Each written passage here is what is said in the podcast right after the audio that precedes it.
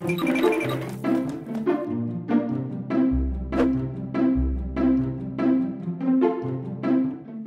everybody. Alô, todos. Aqui é o Everton de Oliveira, o professor Água do Instituto Água Sustentável. E nós trazemos para vocês sempre personalidades que trabalham com água.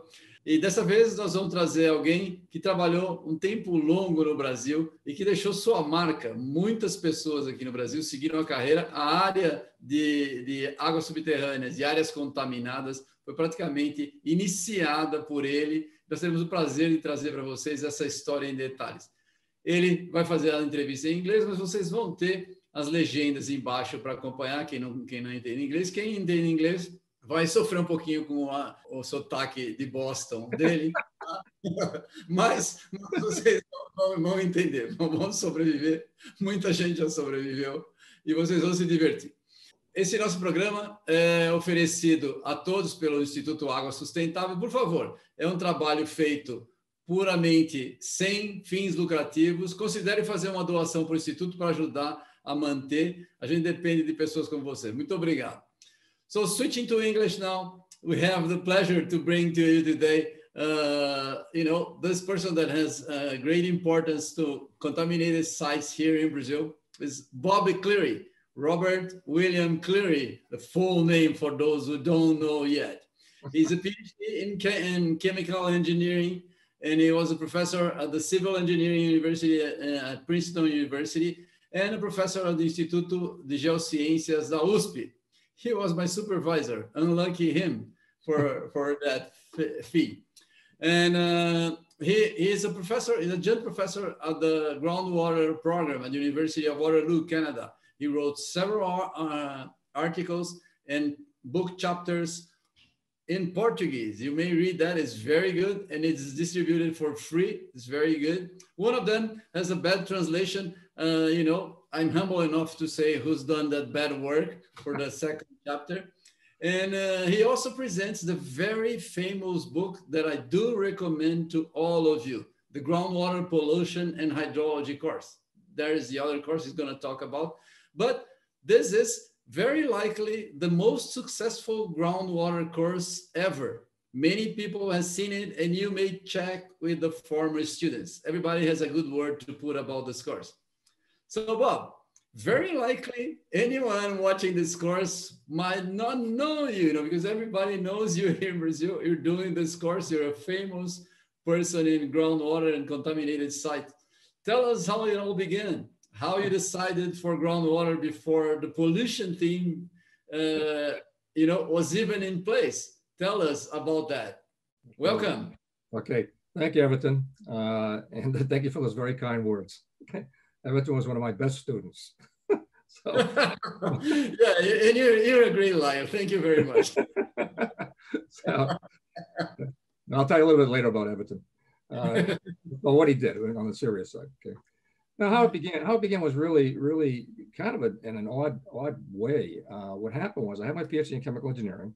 The water resource program at Princeton was, was being re, re, revigorated. It had been a very famous program in the 1950s, 1960s, and it kind of dropped off a little bit. And they hired a guy named George Pinder from the US Geological Survey. For those of you who do mathematical modeling, especially finite element modeling, you would recognize Pinder. He's written several books and very famous guy, was head of the department at, at, at Princeton University of the Civil and Geological Engineering Department, and also the Water Resources Program. So they gave him money to hire, okay, an assistant research professor. This is in 1973. So a number of people interviewed him, something like that. And uh, there were some other people in chemistry recommended me. And so we, we talked and he said, yeah, they're going to hire you. But I was hired for surface water, not for groundwater, not for groundwater at all, okay? It was more surface water, surface water modeling, wastewater treatment, stuff like that. They needed that in, in the program. I said, okay, fine, I'll work good. So when I went to Princeton, the guy next to me, the, the office next to me, was a guy named Roger DeWiest. Now, a lot of the young people won't recognize DeWiest. You will, Everton, but a lot of the other younger people won't. And Roger DeWiest wrote a book called Geohydrology in 1966. In 1966, there were only three books out there. There was Todd's book on, on groundwater hydrology, 1959, University of California, Berkeley. And then there was hydrogeology, Stan Davis and, and also Roger DeWiest. And then DeWiest by himself, and it was called geohydrology. In fact, those people say, well, is it geohydrology or hydrogeology? What's the difference? Okay. And the difference is the emphasis on the last word. So if you're a hydrogeologist, you're a solid geologist first, and you know some hydro, take some hydro courses. And if you're a the other way around, a hydro geohydrologist, okay, you're a you're a hydrologist, you know enough geology to be dangerous. Okay, you're not really a geologist. Okay, that's sort of like my case, maybe. So, anyways, Roger, what happened with Roger was when he wrote the book, he said to me, and I, I met him around 1973 when I, when I got into the program. He said to me, I said, Roger, you left groundwater. He said, Yeah. I said, You know, in 1966, I decided that groundwater was 99% salt. There's nothing else to do with it. Okay, that imagine this, right? He also said to me, he was a very short guy, he was only like five foot four. He said, have you, have you ever noticed that most of the geniuses in life are short people? And I'm kind of standing over and looking down and says, yeah, I guess most, but there are some exceptions, Roger. You know, so anyways, what happened to Roger? Roger decided everything was solved. There's nothing else left. It's 99% done because it was all ground hydrology in those days. There was nothing about contamination. In those days, occasionally you might find a gasoline station leaking, and somebody might have thought, hey, what about that domestic landfill? There's something going on there. There was nothing about contamination, right? So what happened was Roger decided to go to medical school. He wanted to become a medical doctor, all right? Now, he had degrees in electrical engineering. He was an architect, amazing guy, okay, a real Renaissance man. Went to Berkeley, went to Stanford. He came from Belgium. And his book is a very good book. I studied very good book. Yeah, it's a very good book. It's but it's strictly hydrology, you know, and you know a little bit about some water quality or something like that. So then what happened was uh, Roger decided to become a medical doctor. So he applied for medical school. He was around 42 years old. In those days in the States, you were too old. They could do age discrimination. Look, you're too old. By the time you get out, we want younger people to be doctors. So what he do? He went back to Belgium. So he goes to Belgium, where they where he was from Belgium originally. They had no problem with age. Also in Europe, you don't have to attend the classes. Okay, you just have to take the exams at the end of the semester. If you pass the exams, you pass. Okay, so he was teaching at at, at, well, at Princeton, and then he would go once a month to Belgium, kind of catch up on things. He went in the summertime to do the laboratory part like pathology and stuff like that. This went on for about four years. So what happened was he abandoned his students. He actually abandoned them. The grad students were all pissed off. The university was pissed off. They had no policies. Okay, today they do because of Roger. They had no policies in terms of coming and going. You're a Princeton professor. We leave it up to you. You're supposed to be responsible, right? So Roger just did his back and forth, back and forth stuff. So now he arrives back at Princeton, and now he's a medical doctor. Plus, he knows hydrology, he knows flow and stuff like that. So the bioengine, bio, biology department said, "This is fantastic. We can have this guy teaching courses in biology and also modeling what's going on inside the system, the vascular system, so on like that. This is great. They're all excited. We have somebody can teach both sides of it." But the university said, "Oh no, no, no." The university went to him and said, "They went to the department said, you're not going to hire this guy. We want him out." But he had tenure. And to get a professor with tenure out of the university is virtually impossible, virtually impossible. So they started pressuring him. Okay, he said, look, we want you to quit. Now he had a 12-year-old son who had a terminal illness, was going to die in a couple of years. And the son was being treated in Belgium for free. The US was, they had to pay a lot of money in those days. So he was trying to go back and forth to see his son like once a month. The university said, no, no, no, no, not anymore. We made new rules. You can go there at Christmas time. You can go there in the summertime for a few weeks. You're not going to go the rest of the time. He said, but my son is dying. No, why don't you quit? So tremendous amount of pressure on this guy. Now, I knew nothing about the background of this problem that students pissed off, everybody pissed off at him, but I became friends with him. And I used to take him down to the Princeton, and I was what's called a master in the Princeton Inn, taking care of 500 students. I took care of the engineering part. And I'd bring Roger down for dinner, and he said, and he was very depressed. He said, you know, anyone in my situation would kill themselves. He said, these guys are pressuring me and pressuring me. And he said, you know, they told me I'm going to teach this groundwater course, and I'm not going to teach it. So the head of the department, a guy named Ahmet Çakmak, who was from Turkey. The Turks are pretty tough. Okay, in fact, if you look up his grandfather, Çakmak, he slaughtered a bunch of people in the 1920s. Okay, to look, it's another, another, another story. Çakmak's a famous, famous family. He says, to, you're going to teach this course. No, I'm not. He says, and you know what? I'm going to give you a whole year off, a whole year to get back into groundwater. So that way I can I can get rid of you. That that's cause for for dismissal in terms of your tenure, because I'm going to be in a whole year. So I says I'm not going to teach this course. I'm not going to teach it. He says, Oh, you're going to teach it. Oh, you're out. Anyways, the year goes by. All right, September comes, we start up the new semester. So Roger starts teaching the course. After about two weeks, on a Thursday night, I get a phone call from Ahmet Çakmak. He's swearing up and down. Damn it, damn it, that is, calm down, Çakmak. What happened? That bastard Çakmak, uh, Roger DeWiest, he, he told me he was going to teach this course. Yeah, well, what's going on? He's in the hospital. He's had a heart attack. I said, he's had a heart attack. Is he okay? He's faking it. He's a doctor. He knows all these doctors at the Princeton Hospital. He told me he's not going to teach this course. What am I going to do? so they're going along with, oh, he's had a heart attack. He can't teach this course. And he said, I'm not going to do it. I'm telling you. I said, well, what are you calling me for? He says, you got to go teach it. He says, you're the only one. He said, I said, I said, I'm not Roger DeWiest. I'm a chemical engineer. I don't know anything about geology. I had taken though, because when I was a grad student, I took as many courses as I could, which I'd recommend for a lot of people. Try to get a lot of preparation, right? And I happened to take a hydrology course, groundwater hydrology course, right? From this other guy in the civil engineering department. So I said, well, right. He said, look, get the book. He said, get the Weiss book. He said, you'll be a week ahead of the students and you'll be fine. You know, I said, all right. So I go in and start, I look at the thing. I said, well, it's not much to here. I said, the problem is a geology, but I don't care what they call it, apples, bananas, or pears. What's its characteristics? What's its hydraulic conductivity? What's the storage factors and stuff like that? I said, I understood that part. Right. So I get I'm teaching away. So one day I'm putting up hydraulic conductivities on the blackboard and I'm running down sand, you know, 10 fine sand, 10 to the minus three, and a coarse sand, 10 to the minus one, same percent. I put down glacial till, 10 to the minus five centimeters per second. So in the course, it was made up of geologists from the geology department and also civil engineers. So one of the civil engineers put hands, Professor, what's glacial till? so I looked at him, I said, I said, damned if I know, but it's not very permeable. so one of so one of the ladies in the class, she's a geologist, said to me, Professor, may I help you? I said, please do. What is this glacial till? I said, we all know what sand is, but what is it? So she described it. So, so that was my first introduction to geology. I knew nothing about geology.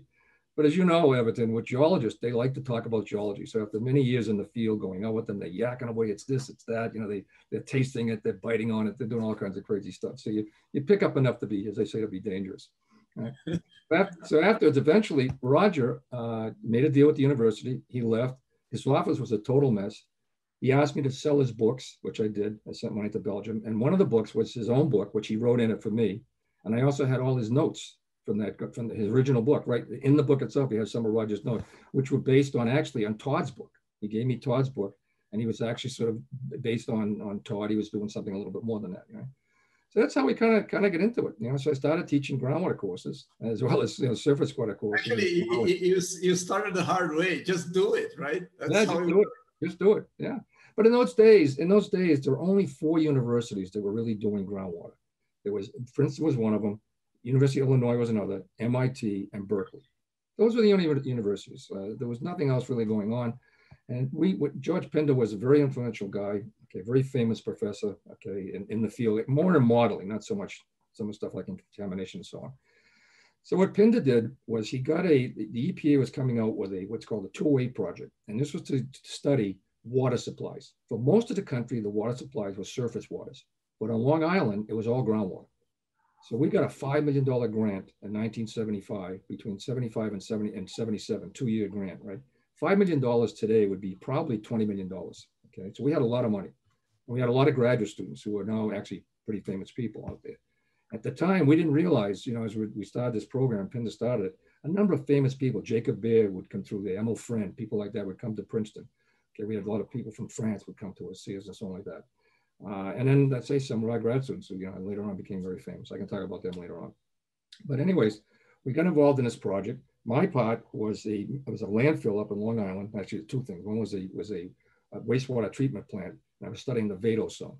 So there wasn't much in those days in terms of suction lysimeters, tensiometers to measure contamination and model it so that you could give wastewater permits. Okay, so I we had people working on that. And then the other thing was doing the modeling of a, of a mass transport at a landfill, collecting all kinds of data. So we put in these, uh, well, we call multi-levels in those, days. They weren't, they weren't, what they were were just clusters going in three wells at three different depths. Okay, but nobody had that kind of data in those days. Most of the data in those days were long screens. Okay, these things were 30 feet long, 50 feet long, sometimes 90 feet long, because people porting over to the groundwater side were actually water supply people used to long screens. Monitoring wells are miniature, the miniature water supply wells in the end. And they diluted the hell out of concentrations. All right, that's why we have these high dispersivities and so on. Another long, another story. So we did that study there. We had a fine element model that we that we built. I had a guy from from England uh, named Burge Caribbean who came to, to, work with us, and we worked with him, and we developed a model and so on like that. In the meantime, uh, there was a demand uh, for groundwater courses and so on. So at the two-way part of the two-way project was David Miller was from Geraghty and Miller. Geraghty Miller was the actually the second groundwater firm in the United States, 1957. First was another one, Liga Shears, 1956. But they were the number one firm in those days. They had 100 people. They eventually expanded to about 1,200 people and about 25 different offices. So Dave, David Miller was became we became very good friends, and they were part of the project that we were on. So in the end, people said, "Gee, can we, this groundwater thing is kind of new, and we'd like to learn more about it." So we started a course. In fact, I had a little brochure here that you can, I don't know if you can just see this up close. This is our first course. This was in January, okay, 1979. Okay, David Miller and Bob Cleary. Okay, so that was our first course. That's really, and and it turned out we had we had 55 people. In those days, the course was $595, right? So Çakmak, I came back from the course that day because I was leaving Princeton at the end of the year in 79. And he, he says, well, how'd the course go? As you know something, Ahmet, I made more money than you make in a year. Okay, I made it in a week. he, he was a very, very envious kind of guy. So it's kind of fun to go. And I, in fact, I even tried to get some of the geology professors to say, why don't you teach some groundwater courses, some sort, because a lot of engineers want to learn geology. Let's call it geology for engineers, you know, so you can, you know, come down, you talk to them, you know, you can lead a horse to water, you can't make them the drink. And I said, look, you guys would be perfect, but they never, they never did it. Okay.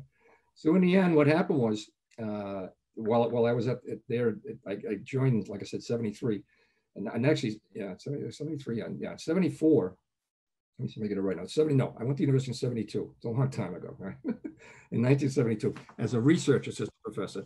But in 73, they opened up an assistant professorship. And about, you, I, I could apply like anybody else. I had a bit of an advantage because I was already there. And each one had to give a one hour seminar. And there were about 50 people applied, be an assistant professor in civil and geological engineering at Princeton, right? In my case, I had to give my seminar to the chemical engineering department. Now, they're the top five in the world at Princeton. so it's all right. I'll give it to them. So what I was talking about analytical modeling. You know, I used to do, do a lot of that stuff. You know, so they liked it, and they and eventually they hired me. You know, like I said, I had a bit of advantage because I was already I was already there, but uh, it worked it worked out. So in 1975, okay, a couple of years later, the State Department called us up because there were a lot of Russian Jews leaving Russia, and they wanted to try to place these guys, at least get them started for a year. They're trying to help them out. So one of this guy, Boris, came, they called us up and said, could you take Boris for a year? He's a water resource manager, planner, optimization guy, brilliant in mathematics and so like that. Yeah, I said, we have money. We can we can fund him for a year and then, he can you know move on his own. So what happened was Çakmak says, well, you know, this guy has to learn what we're doing in the US. There's a course out in Cleveland, Ohio. And he said by Jakob Haimes, and it's on his optimization method, hierarchical method, method, and so on. He said, I'd like to send Boris out there, but he says he's got to go with somebody because if he gets mugged, he gets assaulted, he gets kidnapped, you know, we're going to look bad. I said, well, yeah, what are you talking to me for? He says, because you're the only single guy in the department. Nobody wants to go. They all have families. They don't, they don't want to go to Cleveland. Who wants to go to Cleveland, Ohio, right? Unless you got a heart problem, then you go to the Cleveland Clinic. Other than that, you don't go to Cleveland. I said, yeah. I said, he said, yeah, I'll pay for everything. Just go out there. Just, just stay with Boris. Don't, don't get out of his sight. I said, all right. We go to the course. We sit there on the first day. Noontime comes on the very first day. The guy sitting beside us says, Antonio Garcia Occhipinti. Okay. At the time, I think it was I think it was called Hydro System. Hydro System. I think he used the word English word. Hydro I think he had an I in it, but system, spelled system. Hydro System. And he says, Hi, I'm Antonio Garcia Occhipinti. I'm from Brazil. I said, Oh, Brazil. I always want to know about Brazil. And he said, he says, Where are you from? He says, Sao Paulo. I said, Where's Sao Paulo? He said, You don't know where Sao Paulo is? This no, this is 1975. Okay. I said, No. I said, I know about Rio, the Amazon, you know, Carnival. I said, That's basically it. I said, What, what is Sao Paulo? I said, Well, that's kind of a financial center. It's kind of this and that. He said, Let's go to lunch. So we're at lunch all week long. I don't know if you ever had a chance to meet him. You probably didn't. Garcia. He was he was he was a professor in, in the Polytechnic at, at, at uh, USP, and then he moved to San Carlos. My professor there. He's an expert on surface water modeling. rings a bell, but I, I, I, haven't, I haven't met him. No. He died several years ago, but he was an expert on on on dispersion in oceans. He, he designed several ocean dispersal systems for sewage in Brazil. Very famous guy. So we started talking. He said, "Oh, you got to come to Brazil. Come to Brazil." And it was in like October of a certain year, right? So I said, "Well, the next year." I said, I guess it was October 1974. So, I said, look, I'll come to Brazil next next summer. I said, and you know, but I, am going to I'm going to give you short notice. I'm going to teach a short course. I'll call you a few weeks ahead of time, see if it's still uh, invitation still late. He says, okay, fine. So I call him up. All right. And I said, hi, remember? Oh yeah, Bob, yeah. Yeah. I said, I got some time off, was in July. He said, you know, come on down, come on down to Brazil. I said, all right. So I come down here. So he picks me up, you know, at the, at the airport. And uh, he's, he was about 42 years old at the time, right? So he said, well, this is my girlfriend. She's 19 years old. And I said, oh, really? So I had, I said, you your girlfriend? He says, yeah. And he says, so he says, he says, look, he says, I, I I'm tied up tonight. We have a dinner tonight, but I'll put you up at this hotel. And uh, starting tomorrow, he says, we'll get together and I'll show you around Brazil. I said, all right. So he showed me all around, showed me the work that he was doing. A lot of the stuff they were doing, they're basically repeating what we do, what we did in the US. If you could read English and you know those studies, you could just apply it. The best thing in the world was that. And he would go to all these international conferences. He was well up to, up to speed and so on like that. It was only later on in the week, he says, I want to take you home. I want you to meet my wife and two kids. He says, oh, okay. Well, you got a wife too? So, so I go home and meet his wife. So that was, I was, I was Tony's lifestyle, right? He said, well, you know, I'm kind of Italian. That's how we, I said, but Tony, you're married. How do you, you know, what's this, what's the deal? He says, well, you know, Italians, you know, we have this sort of situation here. So, so I was kind of laughing at it. But I like, he took me down to his house in Guarujá. He had a tennis court. He had everything. I mean, it's a beautiful place, beautiful trip. I said, wow, you guys live like kings down here. This is fantastic. He said, look, think about coming to Brazil. He says, all the stuff you're working on, he says, you know, we're working on it here. You already know the stuff. He said, we could apply it. I said, all right. So we kept in touch from 75 to 78. What happened was in 75, I said, well, how's your company now? I said, I started in 73. I had three people. He said, I now have 300 people. I said, geez. He said, because, you know, Brazil, when the oil crisis hit in 73, the Arabs raised the oil price from $2 to 20 bucks a barrel. There was plenty of money. They went into the banks and then they invested it in Argentina. They invested in Brazil, different countries. So Brazil grew like crazy through the 70s. You could not find engineers. You could not find geologists. You couldn't find them. You would beg people, look, when you finish at five o'clock in the afternoon, please come to work for me until midnight. Okay. But Tony said, look, I'm making a lot of money, but I have no time for tennis, no time for anything. This is crazy. I'm going to sell my company to a German company. So he talked to me about it. He said, look, I want to form a new company and I want to have like 25 people. Okay, make it high tech. I said, okay. So I ended up going to talking to him about it. I visited Brazil three times in 1978. And I told Çakmak I'm leaving in 70 in next a year from now. Loved every every visit. And then I left in 1979. I arrived in Brazil, okay, around September 9th, 1979, right?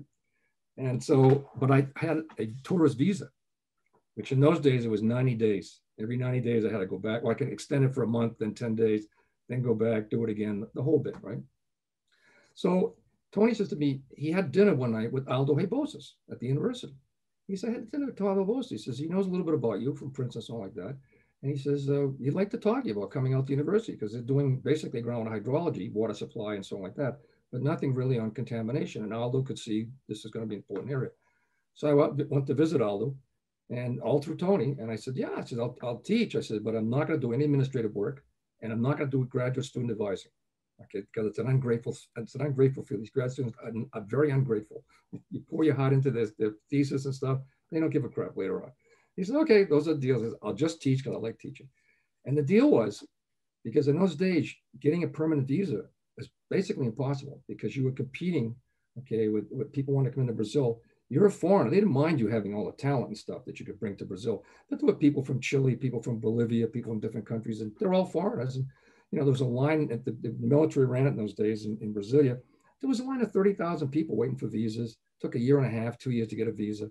All right. So, so my university says to me, look, if you'll teach, we'll get you a visa in 30 days. I said, 30 days? I says, how are you going to do that? We have a feeling about these things. I, says, I says, okay. So the Despachanti takes all my data, goes out to Brasilia. He comes back on a Wednesday. He called me up again. It's, it ended a month was like on a Friday. Called me back, called me up on a Wednesday. Says, listen, it's such a mess in Brasilia. They've lost your paperwork. The general is very upset about it. They've lost it. Can you fill it out again? And he says, and I'll bring it out there tomorrow and Thursday. I'll be back on Friday. So I said, so you're telling me you can get a visa in one day? Yeah. I said, well, all right. Not that, yeah, what's going on here? Oh, nothing to lose, right? Give him the paper. He comes back. He's got this little piece of green paper. He says, that's your visa. I said, well, where's the visa? He says, no, the visa's in New York at the consulate. Technically, you're coming into Brazil. All right. so so you go to the, so I thought, yeah, is this guy telling the truth? So I went back there, I go into the New York consulate, I walk up, I said, Rob, Robert Cleary, okay, right here. Where's your passport? Boom, permanent visa. I said, well, what does this get me? She says, you can bring anything you wanted to Brazil. I said, well, you know, Brazil, they're banning all this electronic stuff. And so I said, oh, no, not for you. You know, you're coming into Brazil. So I had all kinds of friends, buy me this, buy me that, electronic stuff. I had a load of stuff, basically like container of stuff that I, that I brought down for, for friends that, that, that, that yeah. And then teaching at the university was fun. You know, eventually I started, you know, advising grad students. And, uh, and then at that time, Aldo started uh, CEPAS, okay, which is we now have today. And, uh, and he also wanted to put on an international conference at one point. And I said, well, who are you going to bring in? So he had some guy from France. I never heard of him. The guy was doing right. I'm sure he was famous in France, but uh, we didn't know about it. I said, Aldo, it's an international conference. I said, why don't we bring somebody like Jay Lehr or bring somebody like, like John Cherry? He said, yeah, can you get those guys? I said, sure. You know, I says, uh, I said, let's, let's, oh, there was another guy, Irwin Remson. Irwin Remson was from Stanford, famous professor in modeling and something like that. So he had two, two conferences. So the first one, I said, let's bring Remson. What happened to Remson was his wife said, you're going to Brazil. You know, I don't know about hospitals. I mean, it's, isn't like a lot of jungle down there and monkeys around? And is there any kind of medical medical help? And she was kind of worried about him. He, says, go for a checkup. He goes into a checkup and the doctor says immediately, you're going to the hospital right now. He had a valve problem. He said, you could just keel over and die, just like that. He said, he'll be dead in 20 seconds. So he had a pig valve put into him. So he couldn't come to the conference, but he did come later. And he said to me, you saved my life. He said, by inviting me to this conference. He said, I said, look, they got great hospitals in Sao Paulo. You would have been fine. Okay, there wouldn't have been a problem at all. All right. Anyways, Cherry came down, all right, to the conference, which was really fun. And that's not a long story. I won't go into all the details. So we'll, we'll yeah, but, but but but then you you you you stayed uh, at USP for for how long? Tell us about your experience at USP. yeah, stayed... no, I, thought, I was at USP from from. You, you raised a family here or started yeah. a family. Yeah, well, it started. I started teaching in '79, actually '80. I didn't really have a permanent visa. All right, so it's kind of, kind of, I don't know. I, I, my actually permanent visa was September 1981. It says on my visa card. You know, Modelo 19, as they as they call it. So started teaching it, really enjoying it. And at those days, USP was the place to be if you wanted to get into groundwater. But they were doing groundwater hydrology, so I I could see. Look, let me introduce contamination by the time I started teaching there, okay, Brazil grew like crazy up to about 79, and then the curve went down. There was a great recession, not only in Brazil, but around the world. And so there wasn't this uh, Occhipinti would invite me to do all this kind of work. There really wasn't much work going on up until another three or four years. But I love Brazil. So basically, I was living in Brazil and working in the States. I'd go back to the States teaching four times a year my groundwater pollution hydrology course, okay, which we can get into later on how, you know, how that started. Uh, and so back and forth to the students, I, I brought them the course notes from my course in the United States. Uh, there was about a thousand pages. I put them in the secretary's office. They can go copy these and go use them if you want. I remember one day I was in the interior of Sao Paulo. Someone said, hey, come here. What do you think of these notes? I said, well, I think they're pretty good. I said, those are my notes. I said, well, your name's not on here. so they, they took the cover off. There are the notes, right? I said, oh, crazy. So so we went through this back and forth, going, going. I, I brought in modeling to the university for the first time. We had PC computers. We set up a computer lab with Mike Gongs. We were looking for when I was leaving. When Mike was leaving, we, we had to hire somebody. It was Nilson Guiguer. Nilson had interviewed, and so he said, Mike said to me, "I think Nilson would be really good." So then I got to know Nilson very well. Nilson was working in, in on a two-dimensional groundwater flow model, okay, over in LM Polytechnic. But his advisor, you know, didn't didn't know much about that stuff and uh, Bene Braga. Bene Braga, who's head of, I guess, uh, Sabesp these days. I think he's the, he's the president of Sabesp now. Yeah, he was the secretary. Yeah, secretary. Yeah, brilliant guy, brilliant PhD from Stanford, but, but not a, not a groundwater guy. He's more more of a you know surface guy. Surface so I was advising Nilson, and then Nilson did a great job in his 2D thesis. And I said, you know, you should go to Waterloo, get a, get a PhD, just like I advised you later on. Go up to Waterloo. That's where you want to go. So he did. So then, um, you know, things were moving along fine. And then at one point, I'd, I'd get a I'd get a leave of absence, okay, afastamento, okay, to go back every summer. And then in, in the end, I asked for an afastamento to go back and i go back in June, July, August, and then I come back to USP, okay, and start teaching again, okay. And then one year, I think right around, uh, I guess it was around 1990 or so, I asked for an afastamento from June until December because I wanted to write a book in Portuguese bringing in all of this information, including geophysics, stuff like that. So usually the department would vote on this thing. So in the, there was a department meeting, and who was in there was, was, was all, all the ones that, that you remember, but there was also Oriel. Oriel was in there, and Nelson Ellert was in there, and so on like that. And so they they said, hey, look, Oriel says, you know, I don't know what this guy does back there. I don't know if he even has these courses. I've never seen the software that he, that he said that we use here. I don't even know if he's using that in a course or not. And uh, you know, I vote no. You know, I, I don't think you should have this afastamento. And, and El, Nelson L did the same thing, voted no. So head of department, Evaristo, says to me, uh, he said, "Well, look, guys, Bob's not here because I told him I don't want to be involved in any administration. All right. In fact, most of them didn't even know I could speak Portuguese. This is now many years later. Right? So he says, let's invite Bob in. Three weeks now, oh, well, let's find out, you know, what's going on. So I came in that meeting. Nelson was smart enough not to be there. Oriel was not. So Oriel, Oriel was there. And uh, so they started, they started talking. I said, Oriel, look, I brought in all the software. I brought all the stuff. I said, these things are really going on. Why don't I put the software up there? How, why do I hide it? Because people copy it and you can't copy this stuff. Okay. So, because he said, I guess he maybe, I don't know if he tried to copy it. or not, probably not. So then he says, starts to me, oh, he says, oh, he says, I don't know about your, your publications. So here they are right here. And so we had a big debate like that. So finally at the point, he pounds his arm. He says, and he says, I'm not going to stand here anymore. I'm taking too many insults. I said, well, you keep going. He said, I'm going to keep talking about you though. I won't go into all the details I talked about because this is being recorded. but I can tell you some of the ones. Maybe I already did. You know, so it was an interesting discussion. Let's put it that way. So, so in the end, you know, Everest to come back and say, look, just say, don't say, here's what, here's what their argument was. They went to the, the, the, the, the guide at, at USP, reasons for a FOSTA method. And in that, you know, you're giving a conference, you're going to be, you're invited to do some research or something. It was, it was not in there writing a book in your field. Writing a book, which would be the highest. The professors finally putting all his knowledge in the book. Because I wasn't there, aha, yes, we can't give him a FOSTA method. I was says, are you guys nuts? I said, this is like, to write the book is, is, is higher than just going to some conference. So everybody says, look, do it again. I'll get you the FOSTA method, but but don't put in book. just say you're going, you're going to be, you know, researching a printed or something. I said, no, I'm writing a book. I says, either they approve it or they don't approve it. All right. So what happened was, obviously it wasn't approved. I says, I'm leaving anyways. I'm not coming back. So finally, uh, in September, they're looking for me. And, you know, what they said is I, abandoned my job. You know, that's what Oriel started putting stuff in. He abandoned his job. Da, da, da. They put it in the, di- Diario Oficial, whatever, abandoned his job, the whole bit, right? And uh, I said, I abandoned my job. So they demanded that I show up the next day. They're going to have meeting. They didn't know what to do. But to get rid of somebody at USP, it's very hard. It's very hard to do that. So they had to get me a lawyer. And this was in the, the, the, the I guess, the administrator's office, the president of the university, whatever they call him, the hate tool, whatever his name is. So they brought some woman over. So she started looking at all my files. So every year they say, oh, this is great. The students like it. You know, this is fantastic. She said, this guy didn't abandon his, his post. What the hell is this? This, this something's going wrong. Something's wrong here. This, I, I, I'm not getting the full story. This doesn't make any sense.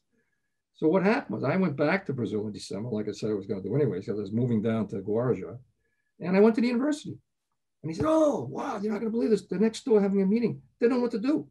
You're not here. So they got to kind of fire you, but they can't fire you because there's no real reason, you know, other than you're not here, but we want to know what the reason. I said, look, what if I just resign? Okay. Oh, fantastic. Because that makes it much easier. I said, okay, I resign. So I resigned. That's how I left. So then we So we had a lot of. I, I was I was your student at the, exactly that time. That's right. That, and they used to say people would say to, when they would meet people, "Oh, I studied Lisby before Bobby or after Bobby." it was exactly that. Oh, well, we were we were not able to to be at my my uh, thesis defense. Yeah, I couldn't. I couldn't. That's right. Yeah, 1992. 1992. Your thesis. You had Aldo and a couple other guys in there. Exactly, exactly. Yes, yeah. Well, but no, no, no, this is best. So how, how did you did you uh, end up with the, the the the Princeton groundwater course? Because well, you know ground, the groundwater the Princeton course itself came out of that 208 project from 1975 to seven to 77. Five million dollars. We had a lot of data. We had more data than anybody had. Okay, and good data. We had saltwater intrusion data. Pinder was working on that. I had data from the landfill and so on. So, and then it was this demand was starting to grow there because there are only four schools that teach it. And in New Jersey, we have a lot of Superfund sites and a lot of other crazy places, right?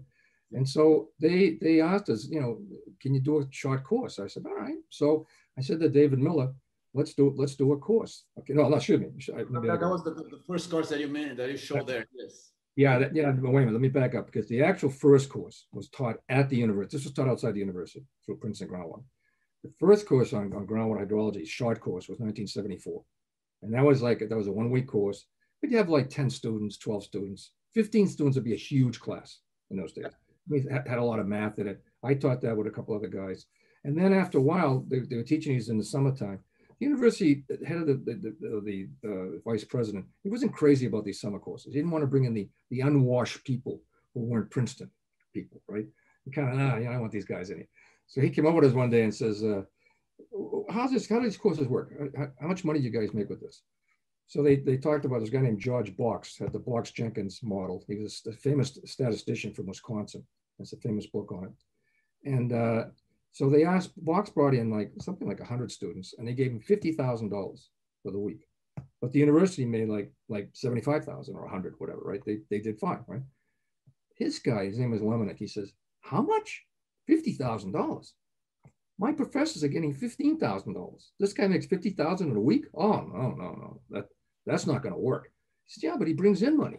But Lemonick didn't understand this, you know, that, you know, we're, we're doing fine with this thing, right? So oh, no, this is down.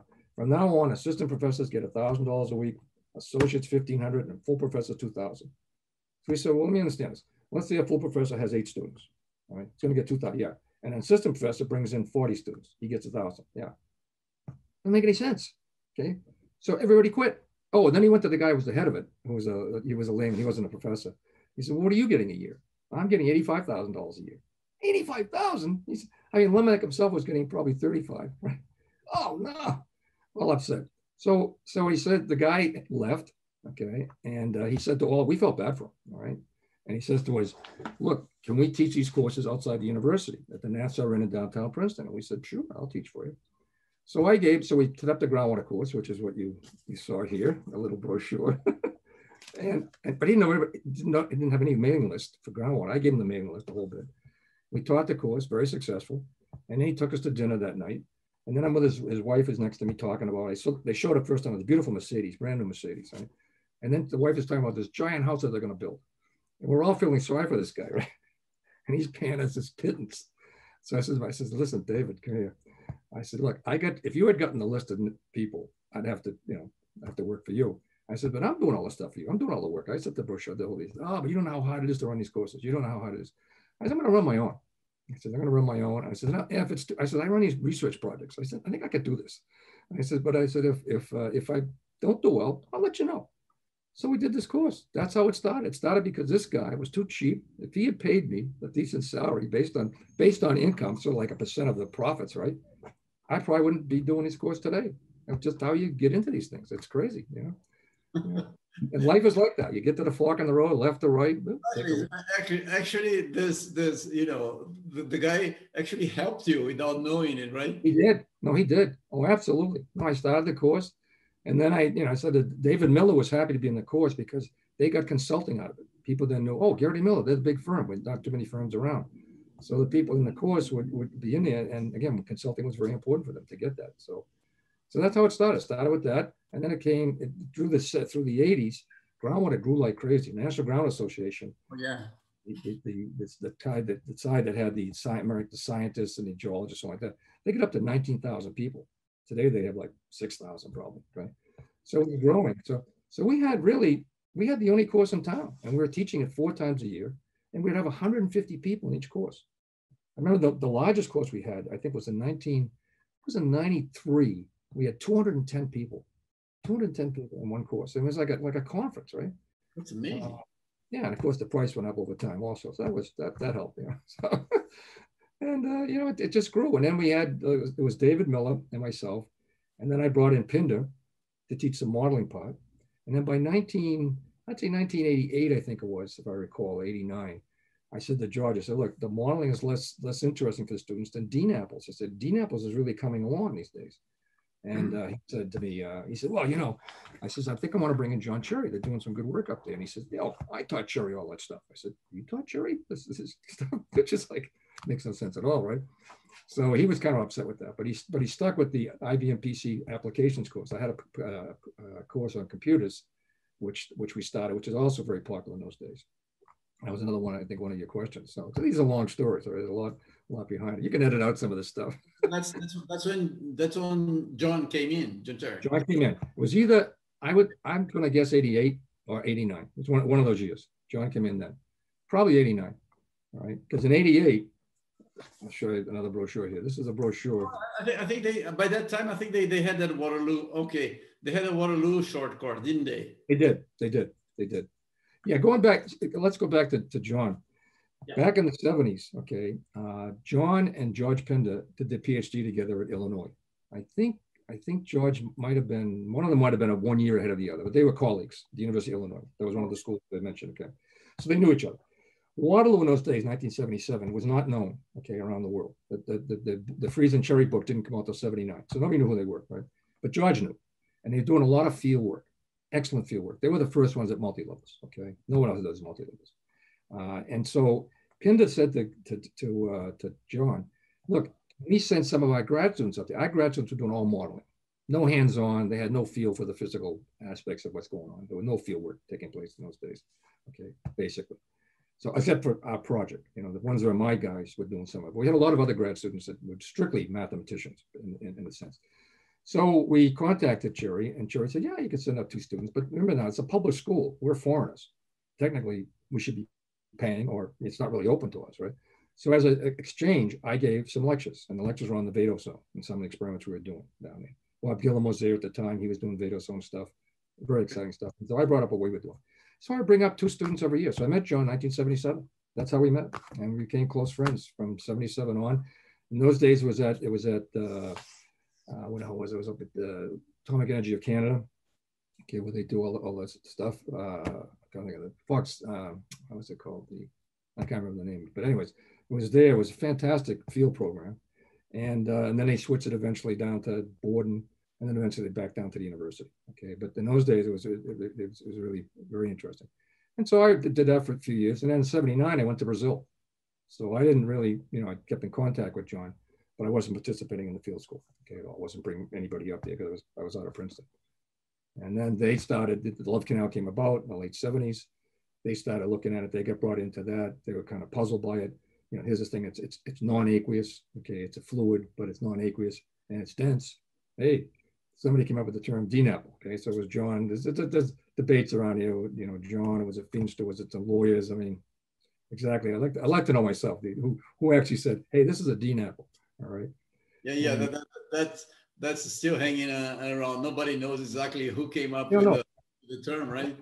Yeah, but you've probably seen the slide in John's lectures now. I one of my students, okay, one of our students in the Princeton courses, said, "I worked in that site. Would you like a Would you like a picture? Of what it looks like?" I said, "Yeah." So have you ever seen that picture? I don't know if you've seen it. He's pouring in the stuff out of that. It's in John's lectures, his DNAPL lectures. So I sent it to John and, and sent it to some of the other guys. So that was that's one of the advantages of being in the courses. People come up to you, they share a lot of very interesting information with you. So they went through, you know, through the 80s. We were we were in contact. John came on in 89. I was going back and forth, four courses. 88, we started the IBM PC course. And the reason for that was the IBM PC came out in 1981. Just before that was Apple people said Apple, come on, if you were if you were a scientist, you're going to use something called an Apple. You know, so for people doing spreadsheets, Apple was pretty good, you know, something like that. But you know, scientists weren't going to do that. We had mainframes. But then the IBM PC came out in 81 and that legitimized PCs. Ah, IBM's into it. Wow, be something there. So as I went back to Princeton every summer, I started noticing Roger Roger Page worked for for Pinder. You know, yeah, had an IBM PC next to him. And he's using the mainframe for fast calculations, right? I said, what do you think this thing? He says, you know, it's slow as hell. He said, but you know, you plug it in, electricity's cheap, runs all night, and get the results. So I was kind of watching that, you know, with time, you know, and I said, by 83, I said, nah, they had come out with, it, with a different version of it. They're getting faster calculate uh, uh, chips and so on.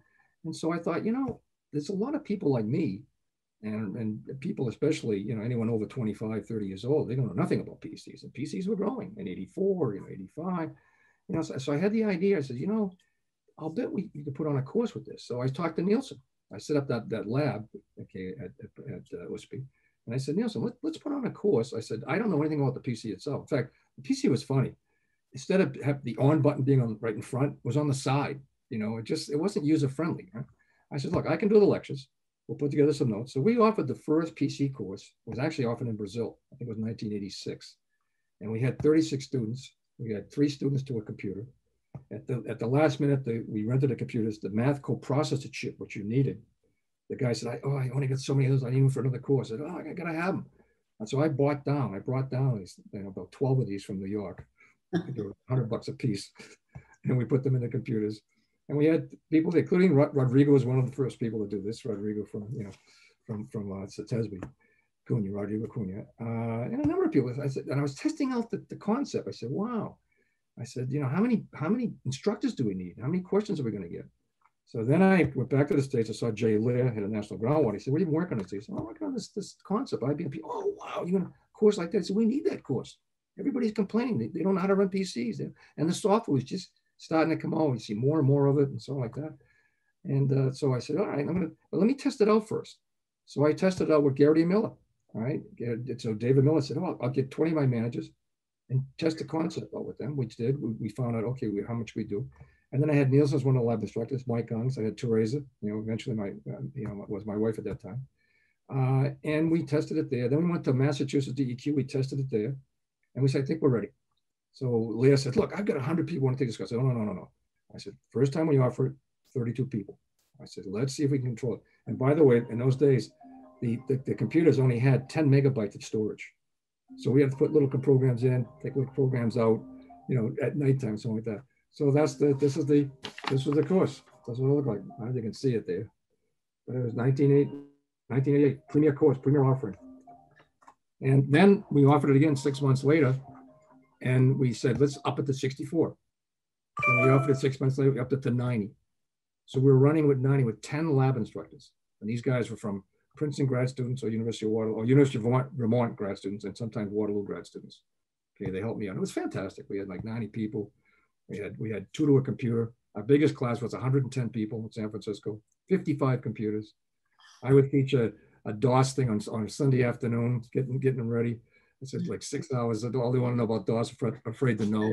You had to, to, to, to learn them how to use computer before. Nobody, nobody knew. They didn't yeah. know DOS. I mean, this is this is before Windows. You know, Windows came out later on. At 3.1, which oh, I know, I know. Well, I, yeah. I, took the I took the course at USP. You know it. That's right.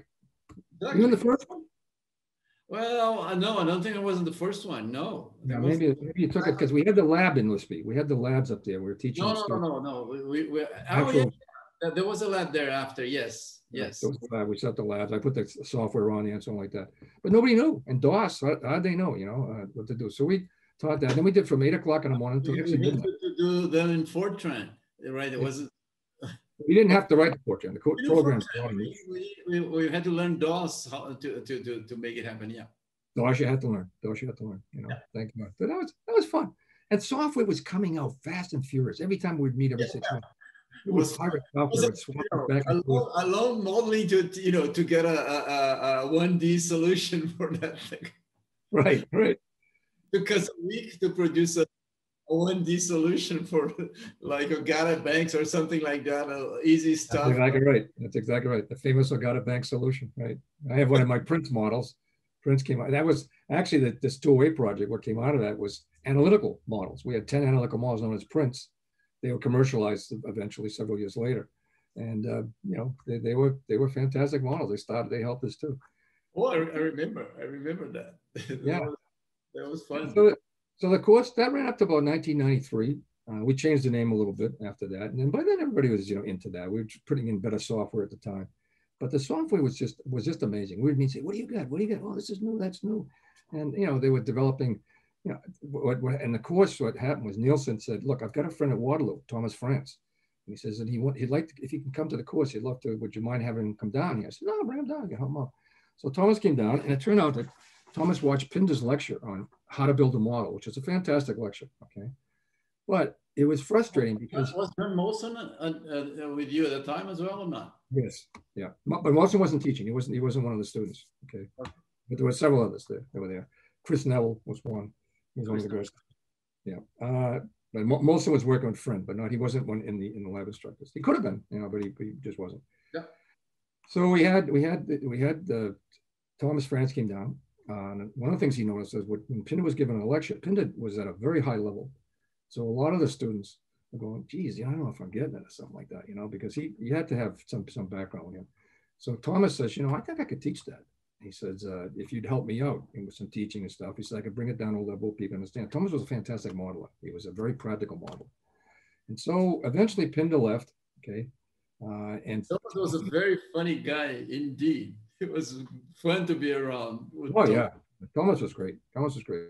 And, uh, great person. But Thomas also worked with, with, with a guy named Kinzelbach in Germany. Kinzelbach wrote a book, 1986. It's got 20 mathematical models each one of those would be a PhD thesis. And he taught this in China. Okay, it was a, it came out as a book later on. So Thomas had worked on a new particle tracking, all right, a new programming, Turbo Pascal, which no one's ever heard of these days.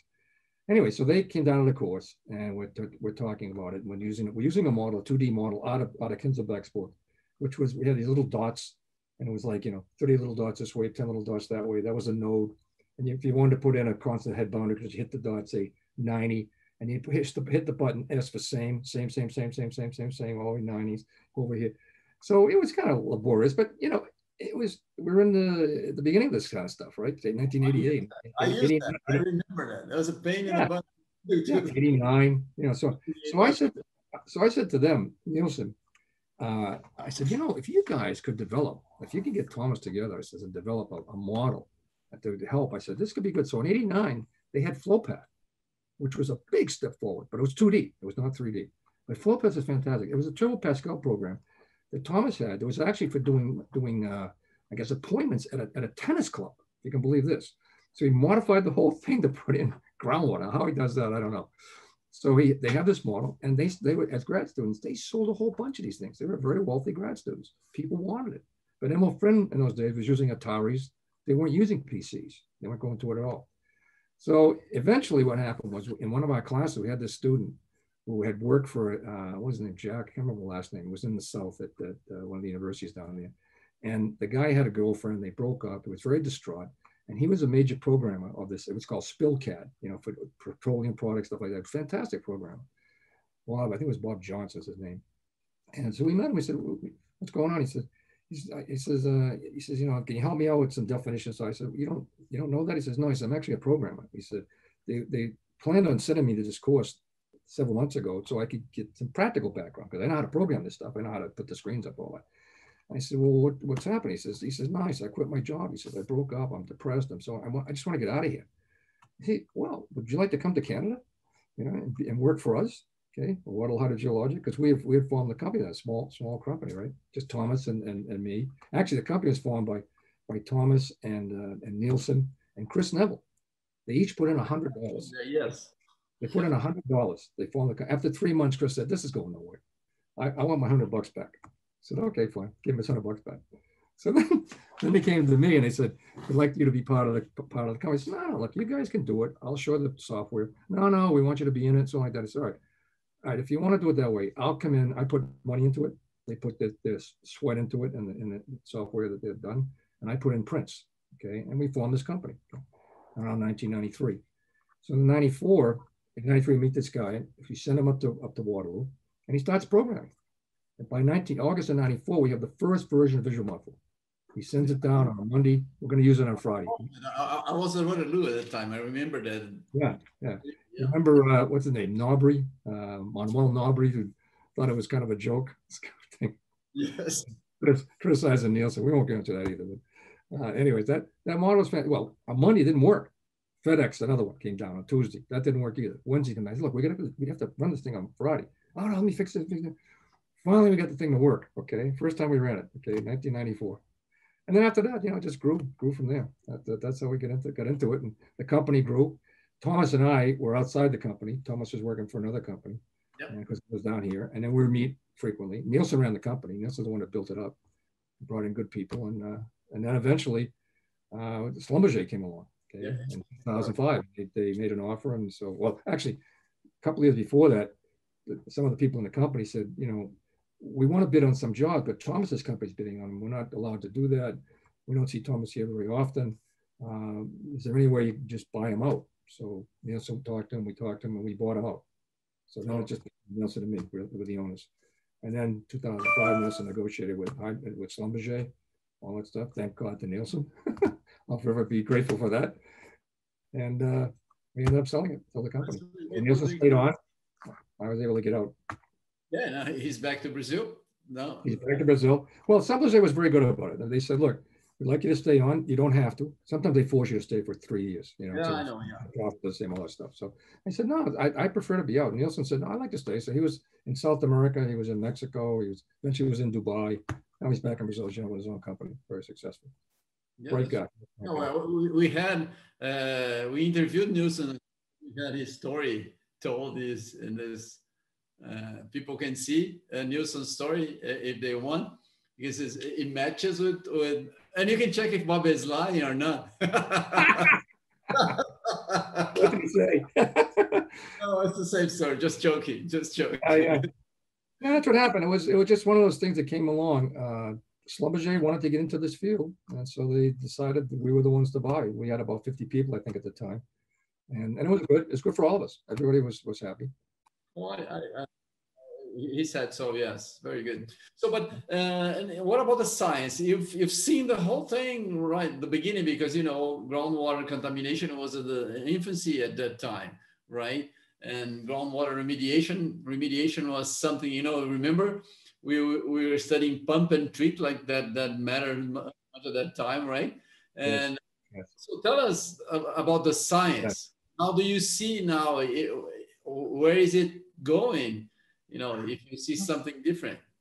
I think, well, a couple of, let me we'll go back in time. Okay, so back in the 70s, uh, first of all, contamination, as I mentioned earlier, the only contamination we had that we are concerned about was there were some gasoline stations that popped up every now and then. Okay, not many. Uh, there were a lot of them leaking, but we didn't know that. Okay, but there were a few that we knew about, and also there were some landfills that were near some municipal wells. They were domestic landfills. We didn't have anything from hazardous waste sites, but of course they were leaking too. And that was basically what we are dealing with. Okay. And oh, septic tanks. There were a lot of septic tanks. In Florida, there's, a, there's like 2 million septic tanks. A lot of areas didn't have central sewage. So septic tanks would leak out nitrates and so like that. Also, a lot of crazy chemicals. People didn't know that at the time because the GC mass specs, we couldn't get down to very low values. Okay. In fact, the, the, the study, the famous study is, is in New Orleans back in 1974, okay, where they, they, they said that people in New Orleans have a lot of stomach cancer. So people kept saying, EP, listen, they're at the end of the Mississippi. I mean, people take water out at the top of Mississippi, they dump waste into it all the time. You think maybe there's something in there. Well, to analyze for organics in those days down at the low ppbs was very difficult, very difficult. So EPA kept avoiding it.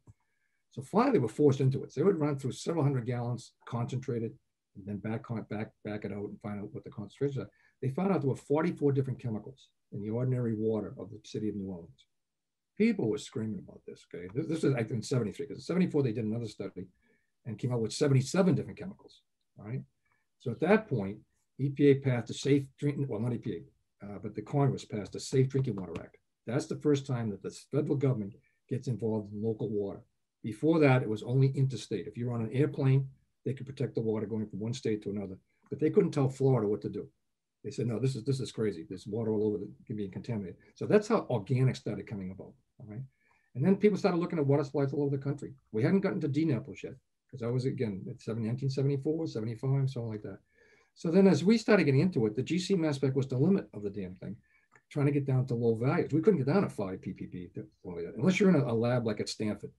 In fact, what, what, uh, what John Cherry did was they had a big study, as you know, with, with Stanford, a joint, the joint project, where they were putting in, dumping stuff in at, at Waterloo, up at Borden rather, and then testing and sending down 18,000 samples went to Stanford, they could get down to low ppbs quite accurately. Right, so that was that was good for them. Uh, and then, so when we started doing our studies, it, one of the problems was equipment. We didn't have much for equipment. You know, electric tapes. Uh, we did have some suction lysimeters, tensiometers that we had to make. We made our own. Um, you just didn't have some geophysical stuff was was was not quite ready yet. It was coming along. They had borrowed it from Vietnam. Some of the studies there. Geonics up in Canada was starting to produce the AMP 31 and 34 and something like that. Uh, but see, lack of equipment. We didn't have didn't have the multi levels. We didn't have the, the, the geoprobe didn't exist. Okay, direct push didn't exist. Uh, none of that stuff existed. It was just really, and then we had long screens, so we had very dilute concentrations, which was good for the owners of the sites. They were happy to hear that.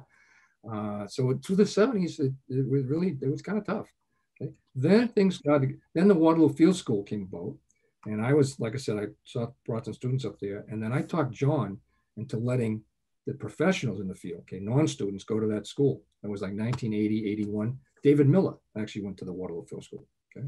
Because professionals had no field equipment. They had no, no, they knew what to do. Waterloo was way ahead in terms of field equipment.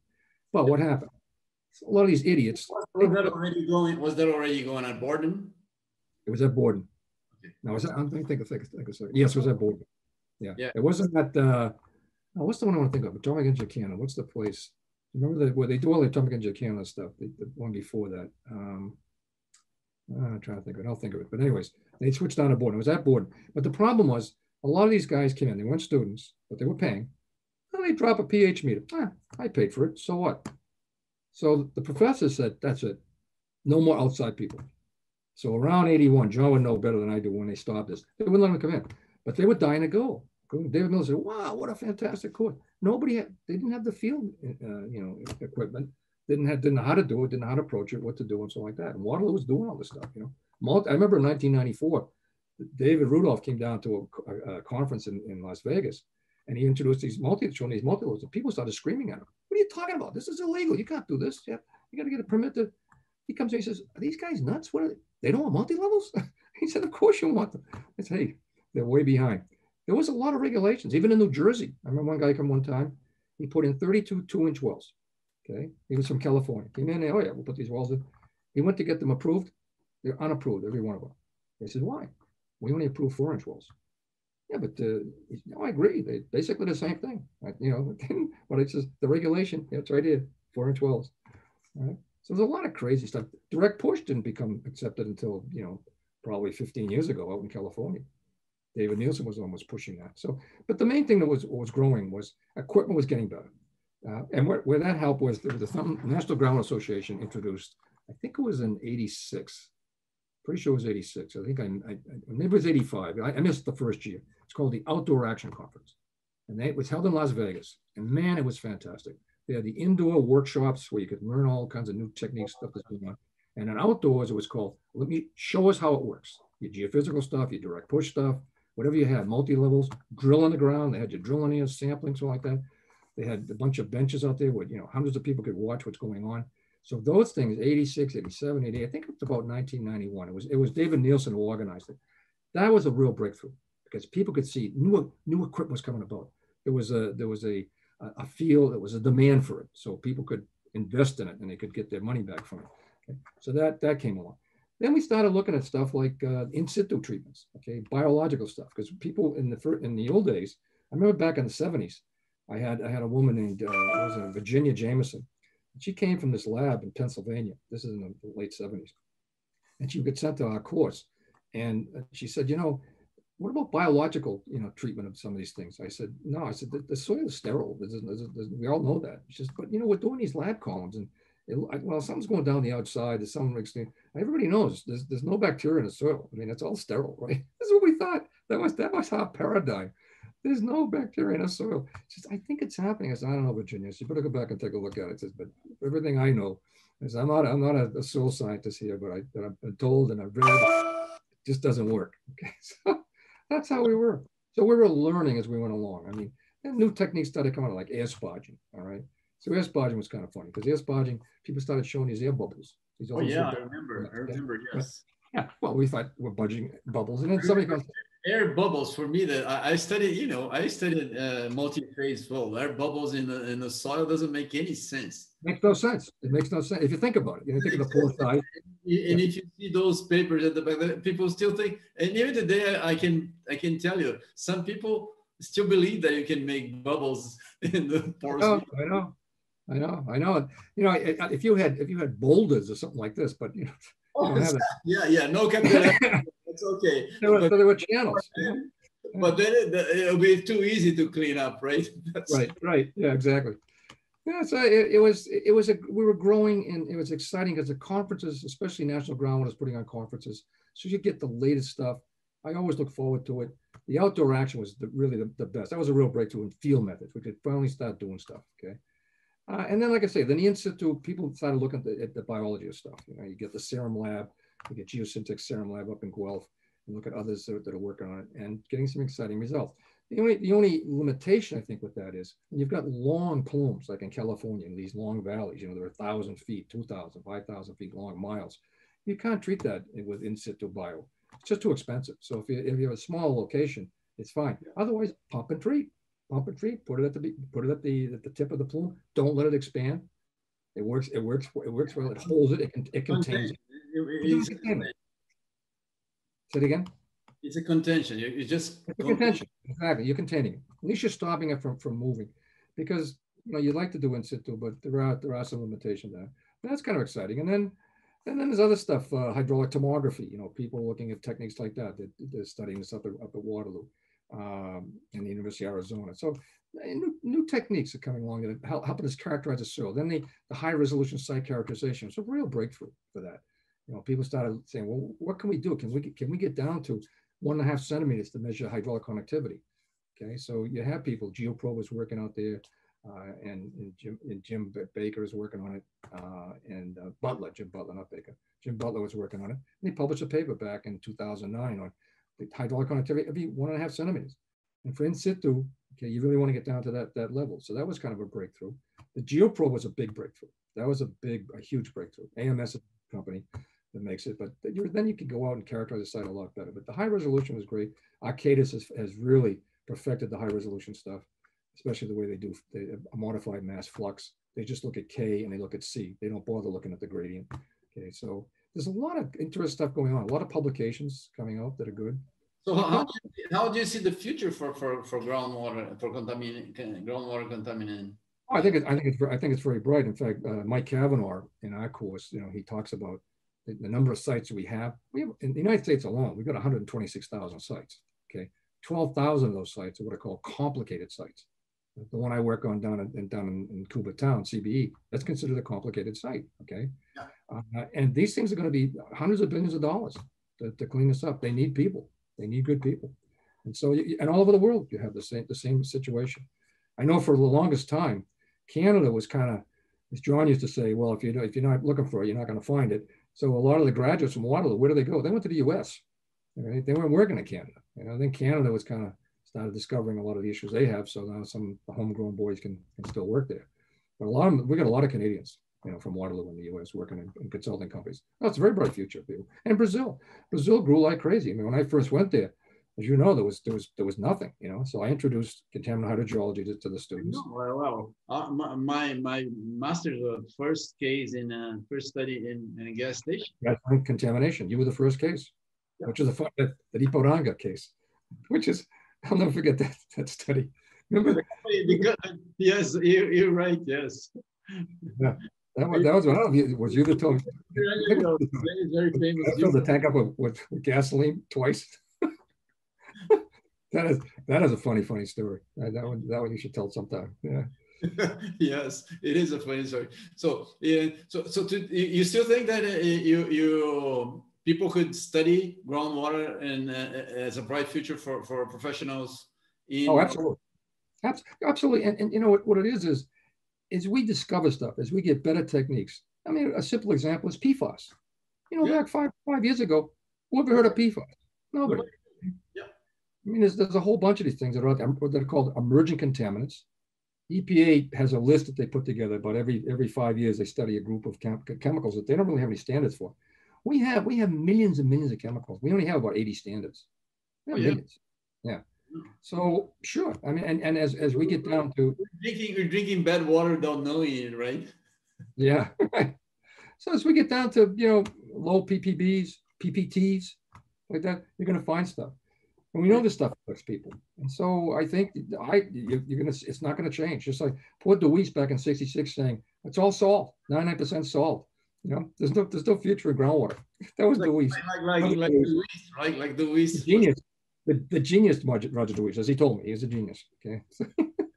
no, no, it's, it's, a very bright future. And Brazil, Brazil, you know, you've been working for uh, you've seen this uh, for for the big from the beginning. So you have a let's say you have a clinical eye for that. How do you see the groundwater project role and the likely outcomes of this amazing initiative? Because I think it's fantastic. I think it's fantastic. I like the idea of sharing knowledge without without charging for it. I think John John knows everybody in the field, and so what he's wanting to do is get a lot of these guys who are retired who are brilliant people who really know how to write and are willing to work for him. They wouldn't do it for anybody. Just like I don't do interviews. In fact, I'm only doing it for you because of you. I have never done an interview. This is my first interview, by the way. And you know how I am. I'm very reluctant I don't I don't do talks. I know, I know. It took me a while to get you here. yeah, a couple of years. You I had to twist your your arms. yeah. I did do that talk. I did do that talk on your first conference. You know, why why most remediation systems. You know, but, but you know, I, I was taking you know, I was taking pictures of you in bad places so I can I can I can you know blackmail you. Blackmail. We're finally gonna finally gonna come to that. Thinking, well, let me. Let we know each other for too long. Yeah. That's the problem. Yeah. well, I'm getting up there in age, so I figured I better give this interview. I could drop that tomorrow. And then so Everton knows he's getting all these old guys because we don't know whether if they're going to be on the planet six months from now, right? No, I think getting back to Groundwater Project, I think it's it's fantastic, and he's got some really good people. I think it was uh, up to 18 books. We have more books now. Well, we, we have we have 18. Well, we have uh, uh, originals. We have 15, but we have lots lots. You know, yeah. we have 40 more ready to. Yeah. And, and it's and it's fantastic because you've got really good people, talented people can write. Okay, explain yeah. the subject very very well, uh, and they're willing, they're willing to do it. Like I said, a lot of them are retired, so they're willing to have free time on their hand. I'm not retired; I have no free time. so, but I have read some of them, like some of Andrew Cohen stuff and so on. Uh, uh, and I think I think translating into other languages is another fantastic thing. Okay, because you don't see that. You know. Uh, oh yeah. You never see that. And I think it's a legacy that will that will live on. So I think that John is really into it. You're into it. Actually, you've been really the, the, the real fireball for this thing, you know, because it, it came out, I don't know what, four years ago or something, whatever it was. It was kind of slow at first, something like that. It wasn't really going anywhere. Uh, and then you get involved, started taking off. All right. You're a dynamic guy. I'm an entrepreneur. That's the, the only, everybody else is a professor or, you know, they don't. You know how to do it, right? right. Place. Oh, that's what it, well, that's what it takes. It's a, it, it, a good, good combination. Entrepreneur, professor, you're both. Yeah, yeah, yeah. And, and, that's the ideal situation. But, but I, am I'm kind of, this is, this is an exaggeration. John, John is a good entrepreneur. He's a professor, but he, he has ideas and he put ideas in place. He wants right. to get things done. That, that is very important. That's very important yeah the idea is in the marketing, if someone is sort of shaking you know shaky doesn't take the idea very you know, well john says no we're going to do it and everybody right. else comes after him that's very good it's very good right. you know he's john cherry he's the the, the big boss right. right right now i know i know jesus yeah so, yeah so, so it is it is coming along very well and we, we have we have more than 100 translators working right at this moment which is amazing that's, that's it's really it's really good because you started with with his book, the Freeze and Cherry book, the groundwater yeah. book. You started getting people involved in translating all that. So that, yeah, was, that was, you know, the, the this this the whole thing is about when when John called me. I said, John, this is I know how to to to work. And no, now I know better, but how to work with internet. Internet is amazing because people, you know, they are interested and they can join, and lots of people that you don't even know they're working, you know, across the, you know, people from Indonesia. We we just released a book in Indonesian. Right. We released right. in many languages that I didn't didn't even know it, they existed. Um, you know, we're scientists or engineers. We what do we know about languages? You know, exactly. you know English, Portuguese, French, sure. right? Yeah, and, and, groundwater is so critical around the world. It's so critical, uh, and everybody needs it. So you need this, and they need to protect their, their resources. A lot of them have just, uh, you know, done a horrible job. China's a great example of screwing up, you know, their groundwater resources and building and not thinking about what all the contamination they're doing. Uh, so we have to be very, have to be very careful with these with these aquifers. I, I, I, totally agree. Totally agree. So our time is running up here, uh, Bob. Unfortunately, that's been, it's been, been very, you know, it's been fun uh, talking yeah. about it. So would you recommend uh, this career for, for a young uh, professional who's looking to what study? You think hydrogeology is a good place to go? I do. I do. I think it's a great it's a great field. It's a great field to get into. Uh, in, in, Brazil now these days, of course, they can learn a lot. Brazil's grown a lot. It's amazing what they're putting on, the courses that they're putting on, uh, the professionals, the ACES courses, and so on like that. Um, and so you can learn there. Or I would recommend you know, go go north, go to Guelph, go to Waterloo, go to Berkeley, go to some place or go to Europe, you know, get a master's degree, get out, uh, learn, you know, it's good to know English, good to know English. That really helps. A lot of stuff is in English. But no, it's a great, it's a great feeling. Brazil has a lot of issues, a lot of problems. They haven't, they haven't even touched the surface yet. I mean, it's going to be. Oh, yeah, have to, we have the big offers here also, right? Absolutely. Yeah. No, no, no. It's a, it's definitely, it's definitely a great field for them. You know, we try to do our part, offering some course and stuff. And I noticed there's so many sources of information in Brazil these days, and really good, good stuff. Okay, because you have good companies. You have, I mean, that Geraghty and Miller company, okay, which eventually became Heidemij, well, eventually became Arcadis, or Arcadis, as you say in Brazil. That was Acadis. That was that was that was David Miller's company. All right, and Acadis is doing a great yeah. job. It's great, great merge of companies in the past. Lots yeah. of. Yeah, the, the, they're big now. Yeah, They're big. They got some big companies, and they can they can good resources back in the states. You know, you got Tetra Tech, you got something like that. ERM, you know, has, they can draw on a lot of things. So. Very good plan. Very good company. Yeah, plan. Exactly. They got you. They can talk to. Thirty years. Thirty years next year. Yeah. Wow. You're not that old, are you? What'd you start when you were twelve? no, no, no. I started uh, during my master's, of course, with the gas station. I remember the Ipiranga station. Ipiranga's gas station, yes. Yeah. no, I remember that, I remember that. I remember that guy. I went, I went to see that guy. And I said, "No, let me understand this. Now, now, what happened? Well, you know, they came in the next day, and half the tank was down. It was, it was the, the station was growing. They put in a new tank. Okay. Said, no, no, someone is stealing the gas here. Stealing it. He said they accused me of stealing. Okay, because so I, I, he filled it up. Again, I said, right? "What did you do?" He said, "Well, I filled it up again with what? With water? No, with gasoline." And I, the guy who came here to deliver it, I had him look, and he confirmed this stuff is draining down. There were cracks in the side of this tank. I said, "Oh, oh," I said, "Can I take your picture? That's really. What did you do to the guy with the manager here tonight?" Oh, I beat the crap out of him. Okay, and then I realized he was almost dead. That he's telling the truth. He didn't sell that gasoline. telling the truth. And he said, well, you know, oh. he, he, saved his job. Yeah. Oh, then, I, then I remember over the, the, the, block there. But yeah, well, I went across the street. I saw some lady. She had a hand dug well. Was it one meter? Remember that well? My exactly. husband, good thing my husband's dead because he yes, dug this yeah, five years ago. Right and then I went down the street. It was a Portuguese bakery, Padaria. I said to the guy, "How's your water?" Great. Oh, well, we have great water. Well, enjoy it because it's not going to be good for long. There's a food coming down here. oh man. That's a classic. Yeah, that was that, that, that, was a crazy story. Exactly. Like, oh, I remember. I worked there for you know my all my master. I know.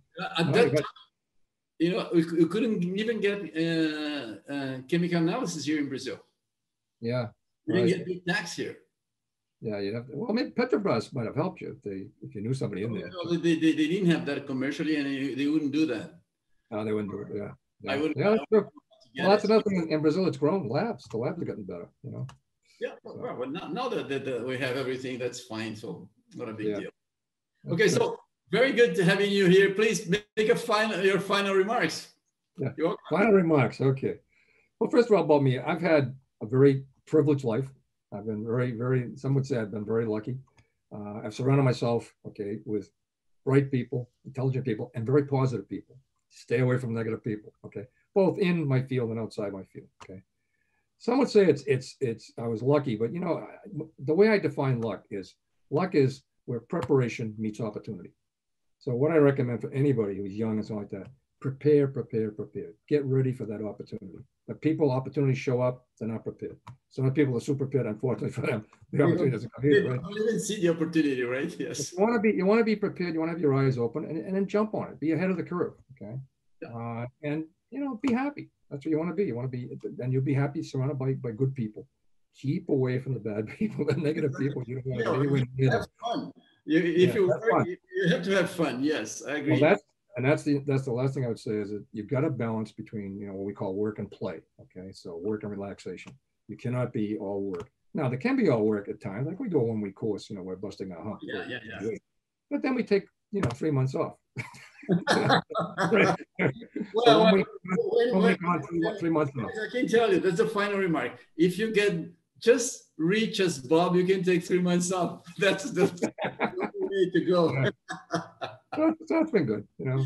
And, uh, All right, that was very nice having you around again. You know, uh, thank you very much. I know you right, interviewed, but it was very nice having you here. And uh, we'll be in touch. Thank you very much. Thank you for the invitation.